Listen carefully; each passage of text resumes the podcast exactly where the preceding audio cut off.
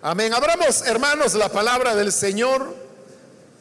En esta oportunidad seguimos adelante con nuestro estudio del libro de Éxodo y estamos en el capítulo número 39, ya acercándonos a la conclusión de, este libro.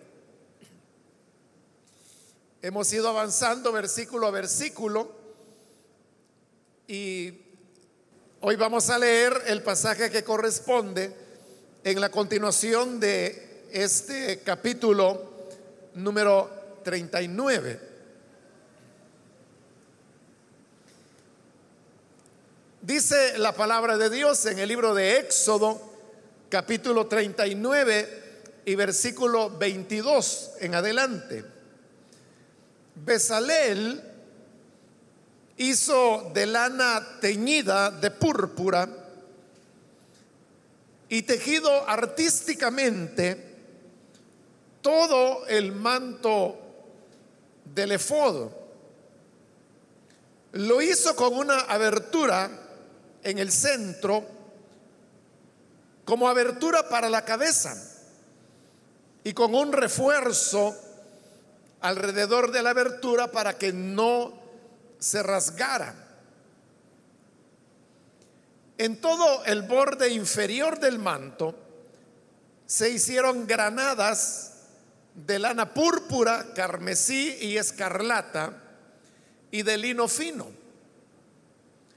Lo mismo que campanillas de oro puro, las cuales se colocaron en todo el borde inferior entre las granadas. Las campanillas y las granadas se colocaron en forma alternada en todo el borde inferior del manto que debía llevarse para ejercer el ministerio como se lo mandó el Señor a Moisés. Para Aarón y sus hijos se hicieron túnicas de lino tejidas artísticamente, las mitras y el turbante de lino y la ropa interior de lino fino. La faja era de lino fino y de lana teñida de púrpura, carmesí y escarlata, recamada artísticamente como se lo mandó el Señor a Moisés. La placa sagrada se hizo de oro puro y se grabó en ella a manera de sello santo para el Señor. Luego se le ató un cordón de lana teñida de púrpura para sujetarla al turbante como se lo mandó el Señor a Moisés. Toda la obra del santuario, es decir, la tienda de reunión quedó terminada. Los israelitas lo hicieron todo tal y como el Señor lo mandó a Moisés. Y le presentaron a Moisés el santuario, la tienda y todos sus utensilios, sus ganchos, tablones, travesaños, postes y bases, el toldo de pieles de carnero teñidas de rojo, el toldo de pieles de delfín y la cortina que resguarda el arca. El arca del pacto con sus varas y el propiciatorio, la mesa con todos sus utensilios y el pan de la presencia. El candelabro de oro con su hilera de lámparas y todos sus utensilios y el aceite para el alumbrado. El altar de oro, el aceite de la unción, el incienso aromático y la cortina para la entrada de la tienda. El altar de bronce con su enrejado de bronce, sus varas y todos sus utensilios, el lavamanos y su pedestal, las cortinas del atrio con sus postes y bases y la cortina para la entrada del atrio, las cuerdas y las estacas del toldo para el atrio, todos los utensilios para el santuario, la tienda de reunión y las vestiduras tejidas para ministrar en el santuario, tanto las vestiduras sagradas para el sacerdote Aarón, como las vestiduras sacerdotales para sus hijos. Los israelitas hicieron toda la obra tal y como el Señor se lo había ordenado a Moisés. Moisés, por su parte, inspeccionó la obra y al ver que la habían hecho tal y como el Señor se lo había ordenado, los bendijo. Amén. Hasta ahí dejamos la lectura. Hermanos, pueden tomar sus asientos, por favor. Hermanos, en la última oportunidad habíamos ya cubierto la parte donde los artesanos habían elaborado el santuario tal como el Señor se lo había ordenado a Moisés.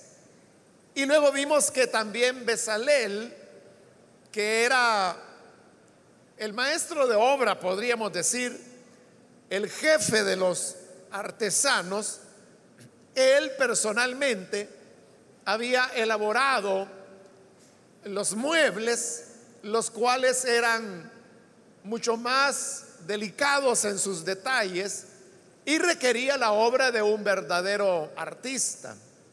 Por eso es que Besalel fue el que hizo el candelabro, que hemos dicho que la manera más adecuada de llamarlo era eh, la lámpara, pues no había candelas en la época y consecuentemente pues tampoco candelabros. Pero también él hizo la mesa de los panes de la proposición, hizo el altar del incienso. Y vimos también la semana anterior en la primera parte de este capítulo 39 que Besalel mismo fue el que tejió las vestiduras del sumo sacerdote con todos sus implementos que vimos la vez anterior y que dijimos que tenía tres componentes fundamentales. El primero de ellos era el efod, luego estaba el pectoral y dijimos que el tercer elemento era el manto, el cual pues no se describió en los versículos que cubrimos la semana anterior, pero que sí se describe en estos versículos del 22 hasta el 29. Ahí se habla del manto. Es decir, que aparte, hermanos, de las vestiduras sacerdotales que se han descrito ya, al menos las del sumo sacerdote, toda esta vestimenta se completaba con un manto. Ahí hemos leído que se le da el nombre de manto, pero cuando se hace la descripción de ese manto, realmente no es lo que actualmente nosotros entenderíamos por, por un manto, porque para nosotros un manto es una pieza de tela que una persona utilizaría para cubrirse, para abrigarse. Y si fuéramos un poquito más imaginativos, imaginativos diríamos que un manto sería como una capa de esas que utilizan los héroes o superhéroes de fantasía y que la andan pues colgada sobre los hombros. Pero como le digo, cuando se hace acá la descripción del manto, dice que era una sola pieza larga que era, era tejida, porque ya hablamos que en la época pues no había tela sintética y que todo, toda ropa se hacía tejida. A veces podía ser que los artesanos tejieran trozos de tela y que luego ésta se uniera una pieza a otra para formar un vestido, para formar una túnica, para formar un manto. Pero en el caso de las vestiduras del sumo sacerdote, estamos viendo que no había unión de piezas, sino que todo era tejido en una sola pieza. Entonces el manto, hermanos, era una pieza alargada que tenía un agujero en medio. Ese agujero servía para que entrara la cabeza del sumo sacerdote.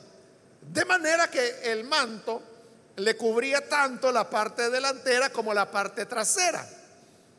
Como no hay medidas, no sabemos qué tan largo podía ser. Pero muchos piensan que más o menos podía llegar eh, casi al tobillo lo que era el manto propiamente dicho. Entonces, repito, no era exactamente lo que nosotros entenderíamos hoy como manto, que dijimos que es una pieza de tela para abrigarse. Tampoco era una capa que sería otra manera en que entenderíamos manto, sino que era más bien esa pieza que se doblaba en ese hueco central que era donde el sacerdote metía la cabeza. Y dice que ese hueco tenía un dobladillo donde estaba cosido, lo cual reforzaba para que no se fuera a deshilar el manto y pudiera mantener pues la forma que originalmente se le había dado. Si uno, hermano, quisiera tener una idea de, cómo era este manto. Como lo dije cuando estudiamos el capítulo 28 de este mismo libro del Éxodo, que es donde se describen las vestiduras sacerdotales, yo le dije en esa ocasión que nosotros podemos encontrar una ilustración, aparte de las que se encuentran en los diccionarios bíblicos, en los manuales del Antiguo Testamento, manuales de la Biblia, donde a veces tienen ilustraciones.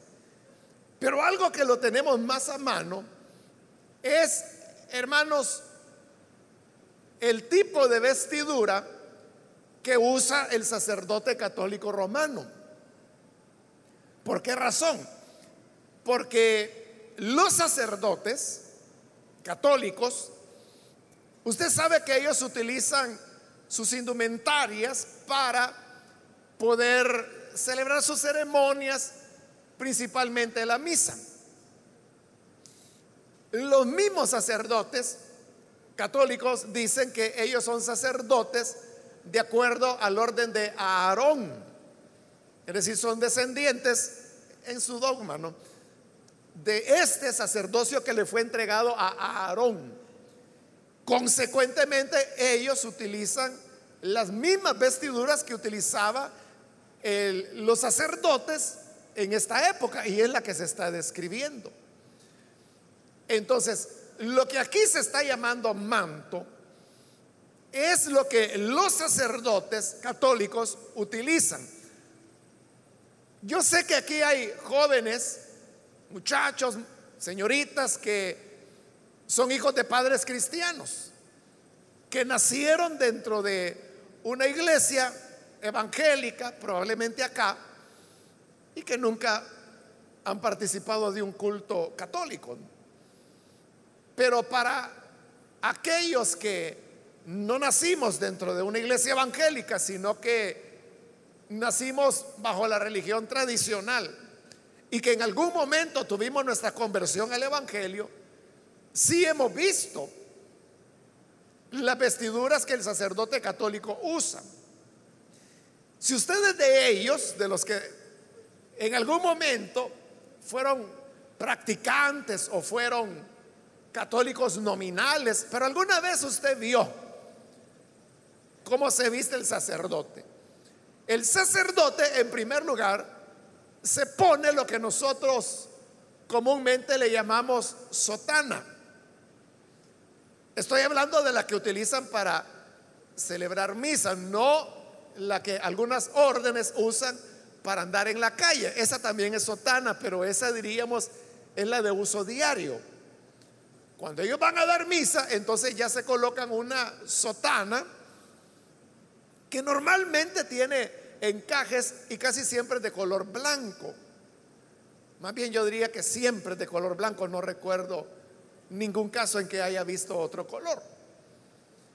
Entonces, esa que nosotros le llamamos sotana corresponde a lo que aquí en la Biblia se llama el efod. Era eso. Pero sobre esa sotana, los que alguna vez pues tuvieron alguna relación con el catolicismo, recordarán que los sacerdotes también encima se colocan otra indumentaria más que es así, es de diversos colores. Dependiendo la época del año, el color va cambiando.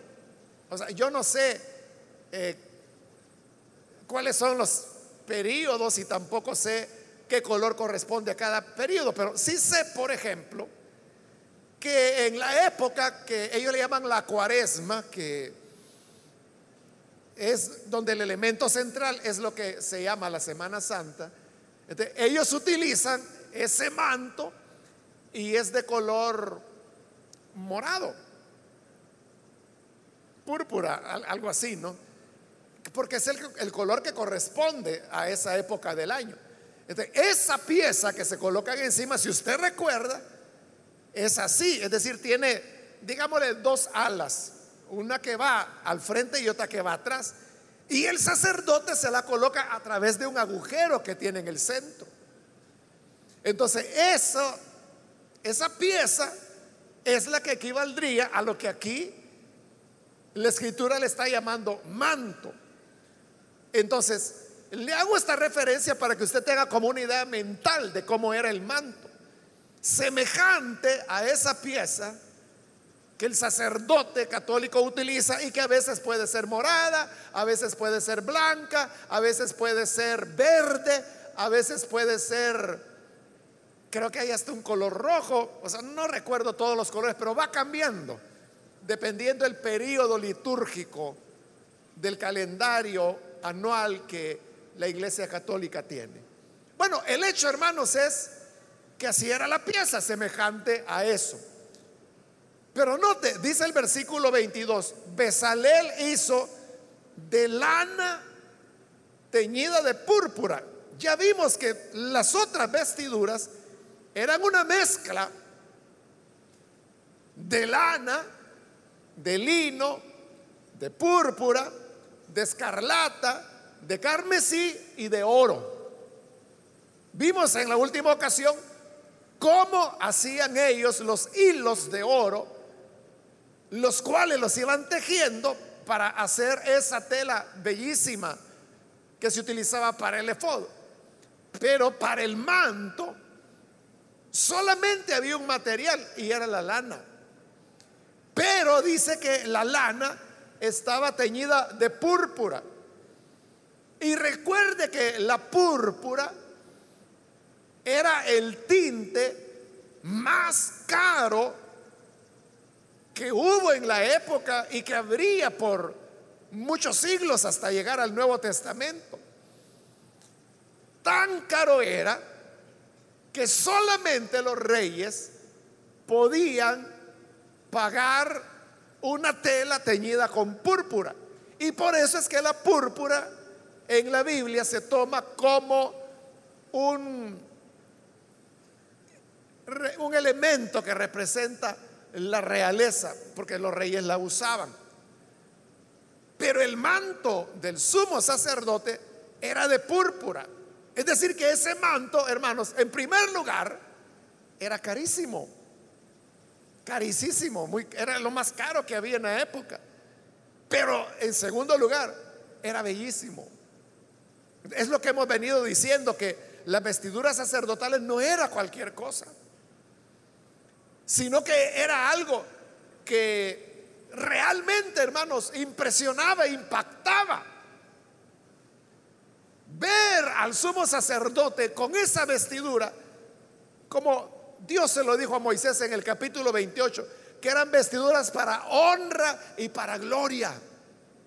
Entonces la gente veía que el sacerdote era un personaje importante y verlo con ese manto de púrpura era algo espectacular, único, que Israel no vería por más de 400 años, porque serán más de 400 años para que aparezca el primer rey, el cual será Saúl. Y aunque no lo dice la Biblia, probablemente ya Saúl utilizó púrpura. Y si no fue él, fue David. Y si no fue David, seguramente fue Salomón, porque Salomón fue riquísimo. Entonces, note, era algo espectacular ver al sacerdote con un manto totalmente teñido de púrpura. Ahora, como le he dicho, la púrpura en la Biblia es un símbolo de realeza. Y eso nos habla de nuestro Señor Jesucristo. Porque el sacerdote solo era sacerdote, no podía ser rey. El rey era otra función. Pero en Jesús se unen tres funciones la de sumo sacerdote, la de rey y la de profeta. Los tres oficios se unen en Jesús. Entonces, este sacerdote, que era el sumo sacerdote, Aarón, y que está vistiendo un manto real de púrpura, es decir, de rey, aunque Aarón nunca fue rey, pero prefiguraba a nuestro sumo sacerdote, al Señor Jesús, quien como sumo sacerdote intercede por nosotros, ofreciendo sacrificios para reconciliarnos con el Padre. Por eso es que la carta de Juan dice, si alguno ha pecado, abogado tenemos para con el Padre a Jesucristo el justo. como sacerdote, sumo sacerdote que Jesús es, Él nos purifica. Como rey es nuestro Señor. Su sacerdocio es real. El de Aarón solo era sacerdocio, no había realeza. Pero Jesús sí es un real sacerdote. Entonces Él no solamente nos relaciona con el Padre, también reina sobre nosotros, es nuestro rey. Y dice la escritura que Él volverá para regir sobre las naciones con vara de hierro. Está hablando de la autoridad que Él traerá, autoridad de rey.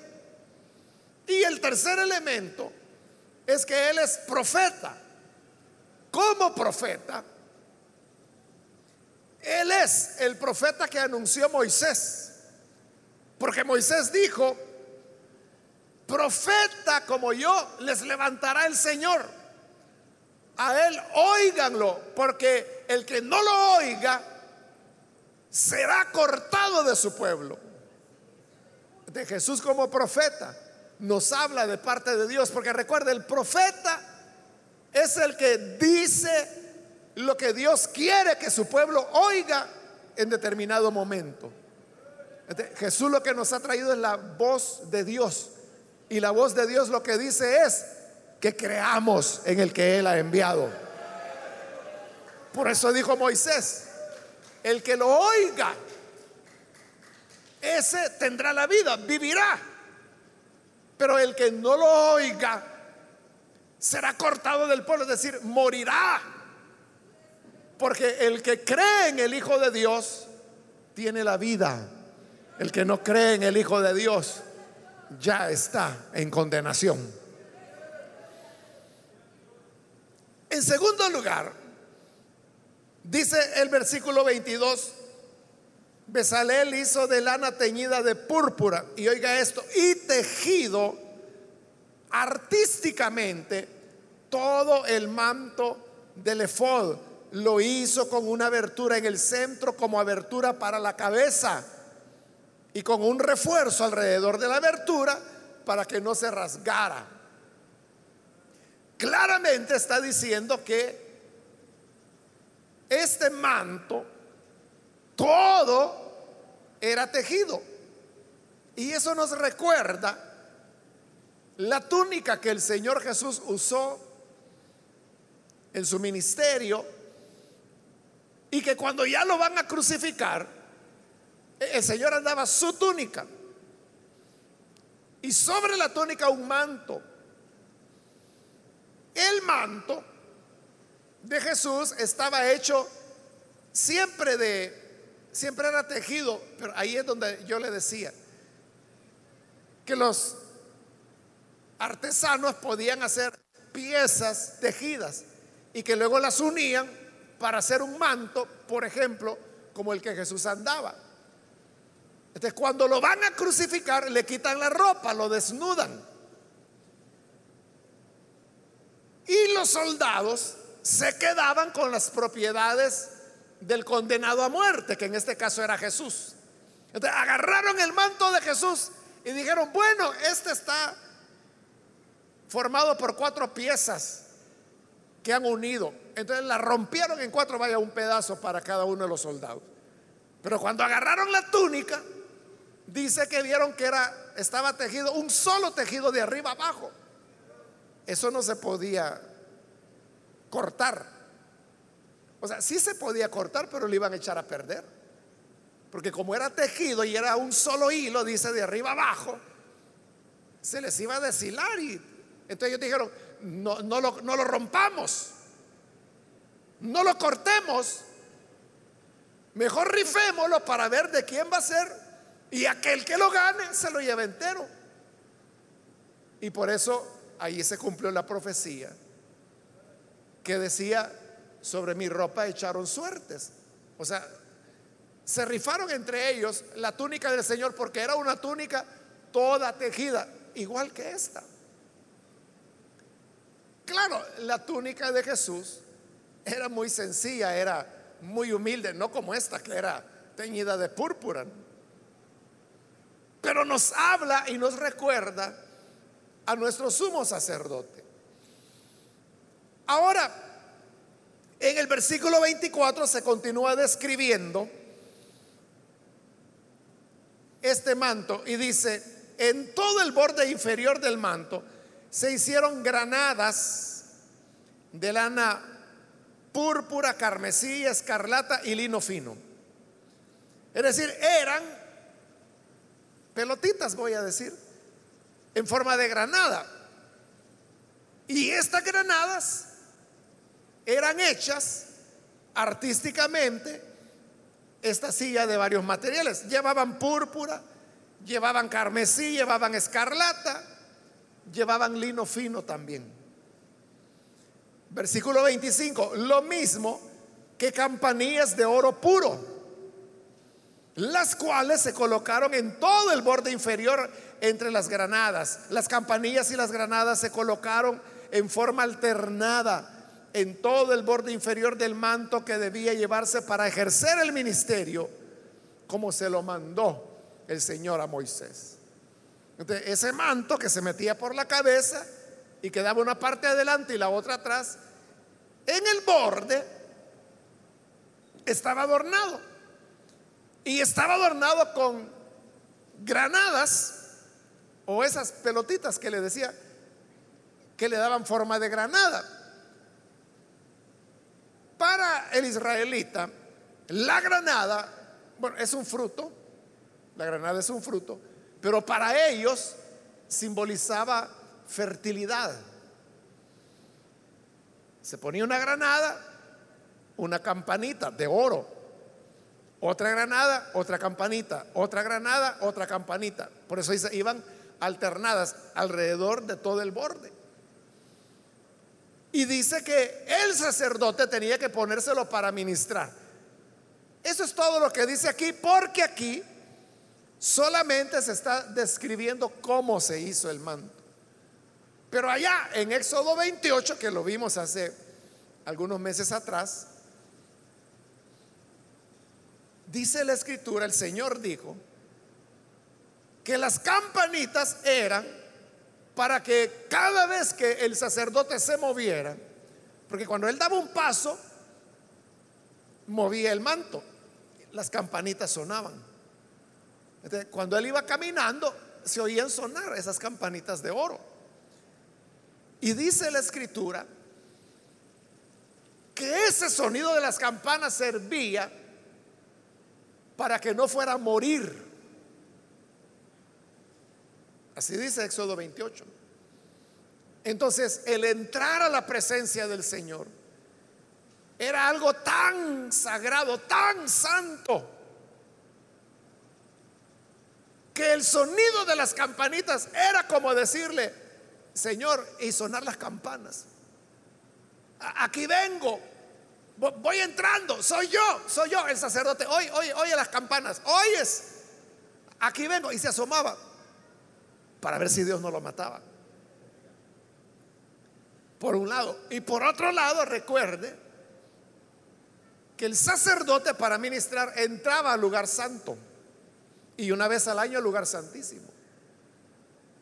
Pero ya vimos que la entrada al lugar santo estaba cerrada por una cortina. Habían dos velos, aparte de la puerta del atrio estaba el velo para el lugar santo y luego estaba el segundo velo que era para el lugar santísimo. Entonces, cuando el sacerdote entraba al lugar santo, que era donde estaban las lámparas, el pan de la mesa de, los panes de la preposición, el altar del incienso, ahí solo entraba el sacerdote.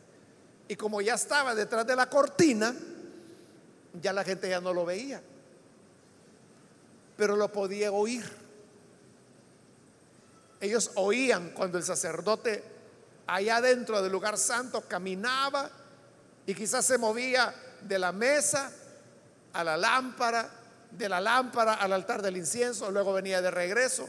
O si era el día de la expiación, cuando entraba al lugar santísimo. Ahí peor, porque iba más adentro todavía, dos velos atrás. Ya nadie lo veía, pero lo escuchaban cada vez que caminaba. Entonces, estos adornos que llevaba el borde del manto, no solo tenían un propósito de, adornar, porque ya hemos visto que el Señor lo que quería era que sonara para saber que el sacerdote andaba ahí y para que la gente supiera que el sacerdote estaba ministrando. Pero también tiene un sentido, un significado simbólico. Y es que la granada, como le he dicho, era un fruto. Y la campanita que sonaba era para llamar la atención de las personas. Entonces la campanita habla del testimonio. Pero ahora vea, se alternaban. Es decir, una granada, una campanita, una granada, una campanita, una granada. Es decir, que se van balanceando la granada con la campanita. Eso hablándolo simbólicamente diríamos que hay que equilibrar el testimonio, que es la campanita, con el fruto, que es la granada. Ahora, ¿qué es el fruto?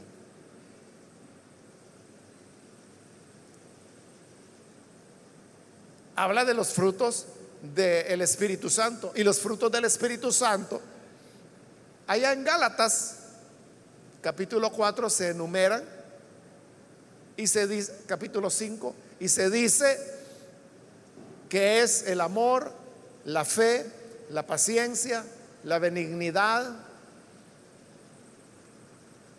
la longanimidad, son el dominio propio, son siete, perdón, nueve, nueve frutos del Espíritu. Entonces significa que nosotros tenemos que tener un equilibrio entre testimonio y frutos. Nuestro testimonio carecerá de valor si no tenemos la granada, si no tenemos fruto. Y el fruto tampoco es de mucho valor si no lo utilizamos para el testimonio. Por eso es que uno encuentra en una carta como la de Timoteo, que la escritura dice que tu aprovechamiento sea conocido por todos. En otras palabras, lo que está diciendo la Biblia es que se note, que la gente vea, que note tu desarrollo espiritual, tu crecimiento. No basta con tener las granadas. Debe haber testimonio, pero no puede haber testimonio sin frutos.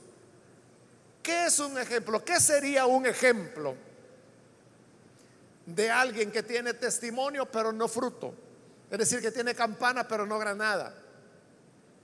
Sería aquella persona que es bueno para hablar o es bueno para predicar, pero su vida es un desastre. O sea, eso ocurre con muchas personas. Porque usted sabe que para gritar no se necesita más que los pulmones. Y entonces la gente puede ser hasta muy elocuente, muy conocedora de la palabra. Y es más, todo lo que dicen es verdadero. Porque están dando testimonio, están haciendo sonar su campana. Pero su vida no tiene frutos. Su vida es un desastre. Por alguna razón, estas personas pierden el respaldo de Dios. Bueno, la razón no hay que estarla adivinando, no, la razón es que Dios no se complace con el que hace lo malo. Los hombres pueden ser engañados por un gritón, por un hablador, por alguien que tiene mucho conocimiento. Pero la cuestión es qué tipo de vida está llevando. ¿Cuál es su testimonio? ¿Cuáles son sus frutos? Debe existir un balance. Entonces, el manto y ese borde, donde se combinaba una granada, una campana, una granada, otra campana, habla de ese equilibrio que tenemos que tener.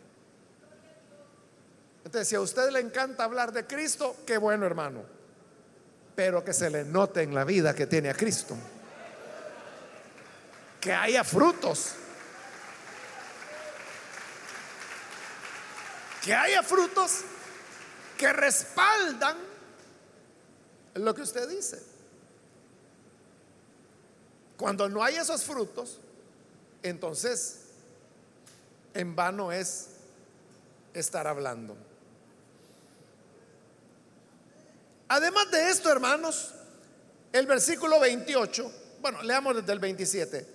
Para Aarón y sus hijos se hicieron túnicas de lino tejidas artísticamente. Estos ya son los vestidos de, de, los ayudantes, no del sumo sacerdote.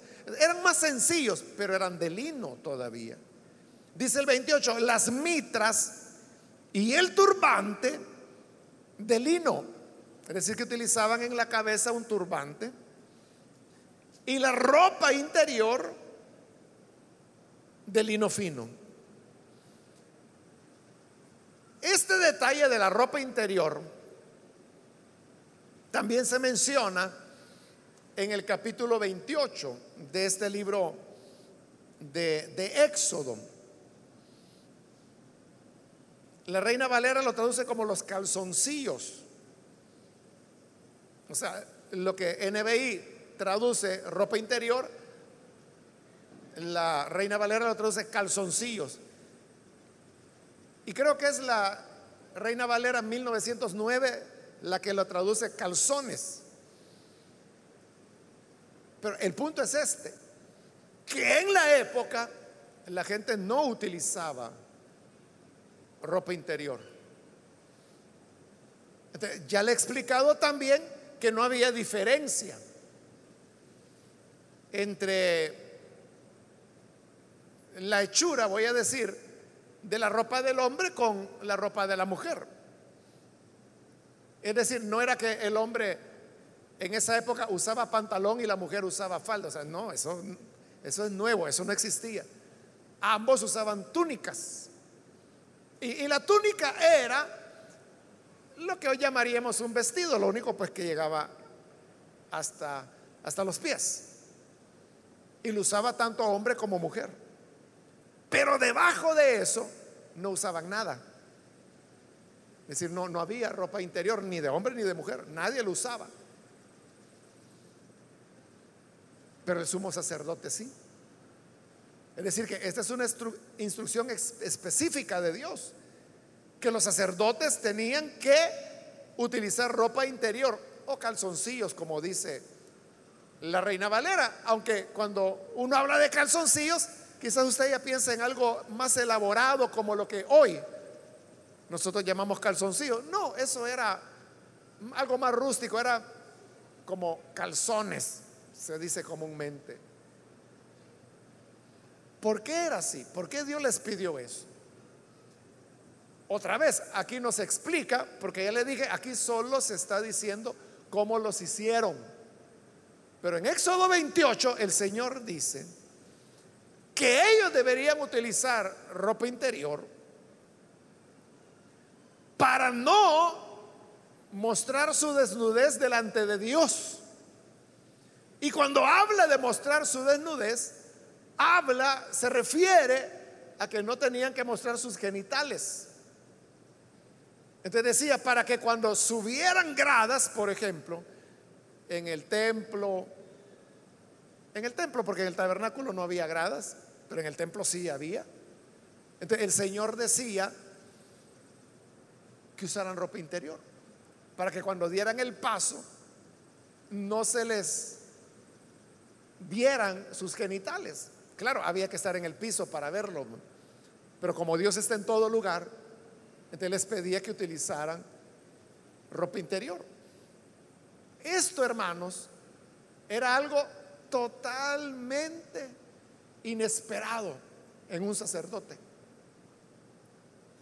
Porque los sacerdotes de los cultos paganos era todo lo contrario. Porque los cultos paganos eran cultos de la fertilidad. El mismo Baal era el dios de la fertilidad de los cananeos. Era el dios de la lluvia. Porque la lluvia era la que fertilizaba la tierra y la hacía producir. Por eso es que cuando Israel se volvió al culto de Baal, Dios cerró los cielos para que no lloviera. ¿Por qué? Porque Baal era el Dios de la lluvia. Entonces dijo Dios, bueno, lo voy a cerrar a ver si Baal lo puede abrir. Pasaron tres años y medio y no pudo. Entonces cuando llega Elías les hace el reto, le dice, bueno, ya que su Baal es el Dios de la lluvia, ofrezcanle sacrificio pídanle a Él y el Dios que responda con fuego, que, era un rayo, ese sea el verdadero Dios. Y usted ya sabe la historia. Todo el día estuvieron los profetas de Baal pidiéndole a Baal fuego y no cayó. Y Elías se burlaba y le decía, ábranle más fuerte. Quizá Baal está durmiendo, tienen que gritar para despertarlo. O quizás anda de paseo, griten más fuerte para que los oiga y tal vez regresa. Pasó todo el día, llegó la tarde y Elías ya estaba cansado Pero Bueno, dijo, yo creo que ya, ya suficiente. Si Baal existiera, yo creo que ya hubiera oído. Ahora me toca a mí, dijo él. Edificó el altar ordenó que lo empaparan de agua, Luego dijo, otra vez, y lo volvieron a empapar de agua. Otra vez, y lo volvieron a empapar de agua. Otra vez, y lo volvieron a empapar de agua, que dice que alrededor había una gran poza de agua, rebalsaba de agua. Para que vieran que no había truco escondido, ni había fuego de antemano ahí. Y Elías dijo, Señor, yo he hecho esto porque tú me lo mandaste. Y solo eso estaba diciendo cuando el fuego de Dios cayó sobre el altar. Amén, gloria a Dios. Entonces quedó demostrado que el culto a la fertilidad que se hacía a través de Baal e-, era falso. Pero eso eran los cultos paganos. Por eso es que Artemisa, por ejemplo, o Diana, como le llamaban los romanos, era una diosa rodeada de pechos, de senos, porque era la diosa de la fertilidad. De como era la diosa de la fertilidad, tenía como 150 senos. Era como un monstruo, pero ese era el ídolo que adoraban ellos. Tamuz, que también se menciona. La figura de, de Tamuz era un miembro masculino erecto. Eso era lo que adoraban. Eso era el, el, culto a Baal. Entonces, el culto, los cultos paganos a la fertilidad estaban mezclados con prácticas sexuales. Y ahí es donde entra el tema de, las, de la prostitución sagrada. Los sacerdotes eran grandes inmorales. lejos de estar pensando ellos en un pudor que es como el que Dios pide aquí, por eso les dice que tienen que usar ropa interior, aquellos casi desnudos estaban ejerciendo el culto pagano. Por eso le digo, esto era insólito. Pero esto estaba demostrando que el Dios de Israel era un Dios diferente a los demás dioses. Diferente. No era un Dios creado por el hombre, porque el hombre crea dioses a su imagen y semejanza. Como el hombre es inmoral, hace sus dioses inmorales. Pero aquí es al revés. No es el hombre creando a Dios, es Dios revelándose a sí mismo y diciendo cómo Él es.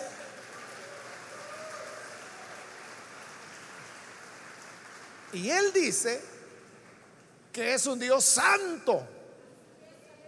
Y por eso, obligatoriamente, las vestiduras de todos los sacerdotes incluían ropa interior.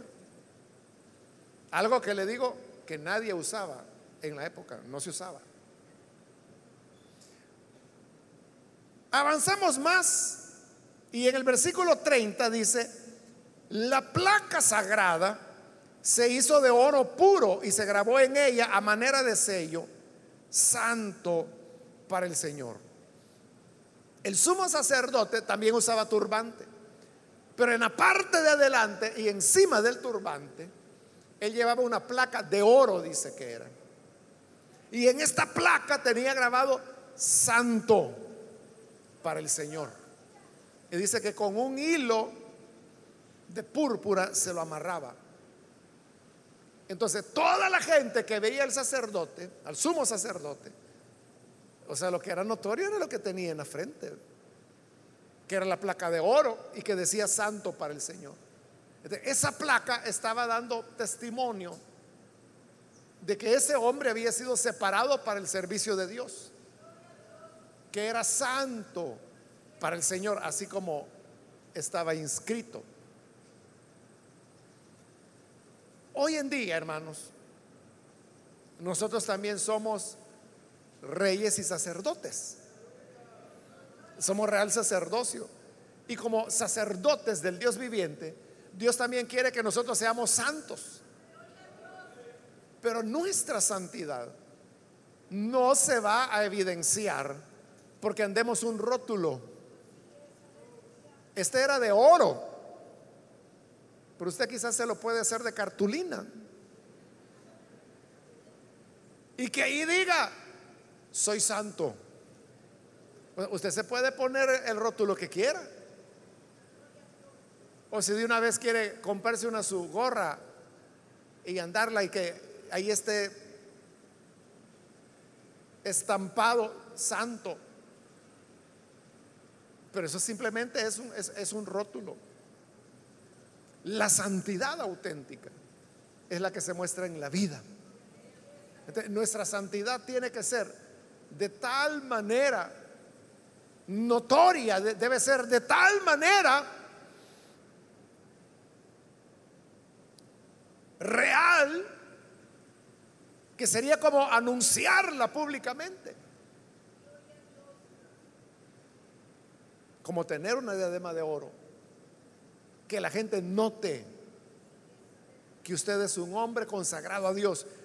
Que la gente note que usted es una mujer santa, temerosa del Señor. Y voy a terminar, hermanos, bueno, en el versículo 32 hasta el 41, lo que viene es una enumeración de todo lo que ya hemos visto. Es como la inspección, voy a decir, que Moisés está haciendo. Entonces Moisés dijo, bueno, el Señor dijo que tenían que hacer un santuario. ¿A dónde está el santuario? Aquí está Moisés. ¿A dónde están los utensilios? Aquí están, Señor. ¿A dónde están los tablones? Aquí, de este lado, aquí están. Él iba pasando lista. ¿A dónde están las bases? Aquí están. ¿A dónde está la cubierta? Aquí está. ¿A dónde están las pieles de delfines? Aquí está. ¿A dónde están las cortinas? Aquí está. ¿A dónde está la lámpara? Aquí está. ¿A dónde está la mesa? Aquí está. ¿Y los panes? Aquí están los panes. Es, pasar lista. Y si usted ve, lo que ahí se enumera es todo lo que ya dos veces describió este libro de Éxodo. Entonces dice el versículo 42, los israelitas hicieron toda la obra tal y como el Señor se lo había ordenado a Moisés. O sea, siguieron las instrucciones.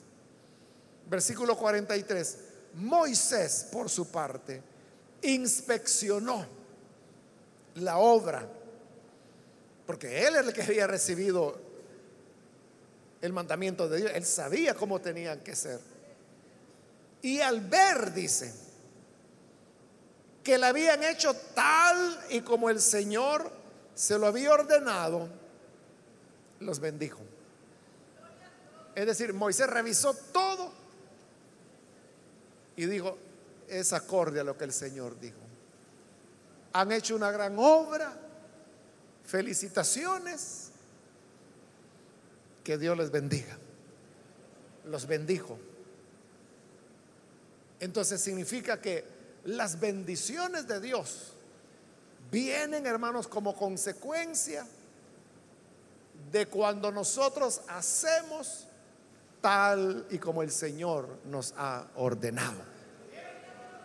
Cuando lo hacemos tal y como Él quiere que se haga. Nadie puede esperar bendiciones de Dios si vive como le da la gana. O sea, la gente vive como le da la gana, vienen las consecuencias del pecado, se enferma, lo amenazan y bien sabe que es por causa de su pecado. Pero viene, hermano, por favor, ore para que el Señor me bendiga. ¿Quieres que te bendiga? Haz las cosas como el Señor te lo ha ordenado. Así es como funciona. Así dice, al ver que habían hecho tal y como el Señor lo había ordenado, los bendijo si has hecho tal como el Señor ha ordenado, te bendecirá. Pero si no es así, no esperes bendición de Dios. Si usted no ha sido un buen padre, No espere que para estos días sus hijos le lleven regalito. Y aunque usted le diga que no soy tu papá, que ni un buenos días me das, la pregunta sería, ¿se lo ha ganado? igual, si no hacemos tal y como el Señor lo ordena, no vamos a ser bendecidos. Pero si hacemos tal y como Él lo ha ordenado, así como Moisés bendijo a Besalel y a los demás artesanos, el Señor nos bendecirá a nosotros.